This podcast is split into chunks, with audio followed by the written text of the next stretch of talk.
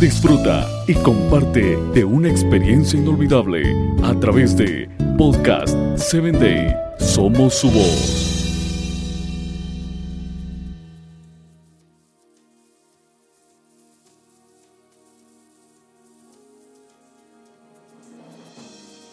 En este episodio hablaremos acerca del sufrimiento.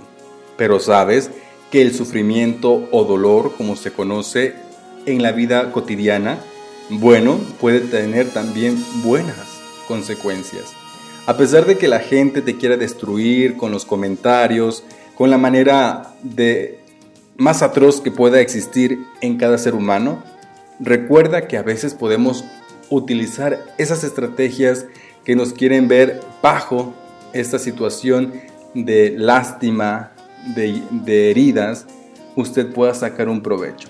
El claro ejemplo, en la Biblia registra la historia más clara de José, el soñador real, donde era el más mimado, el más consentido, y por ser el consentido llegó a ser la envidia de sus hermanos, y que por lo tanto este joven adolescente, a su temprana edad, tuvo que sufrir el dolor del odio que tenían sus hermanos contra su persona.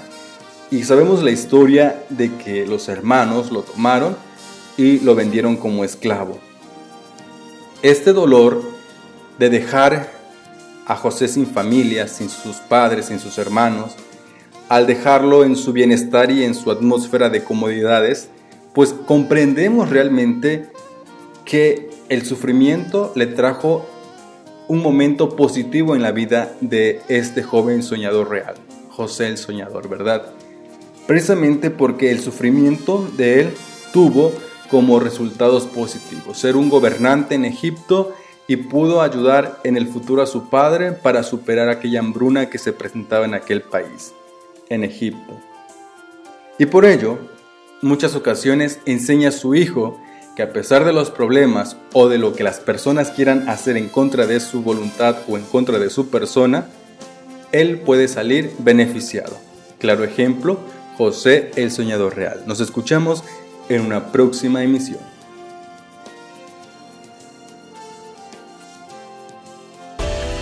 Síguenos en www.podcast7day.com.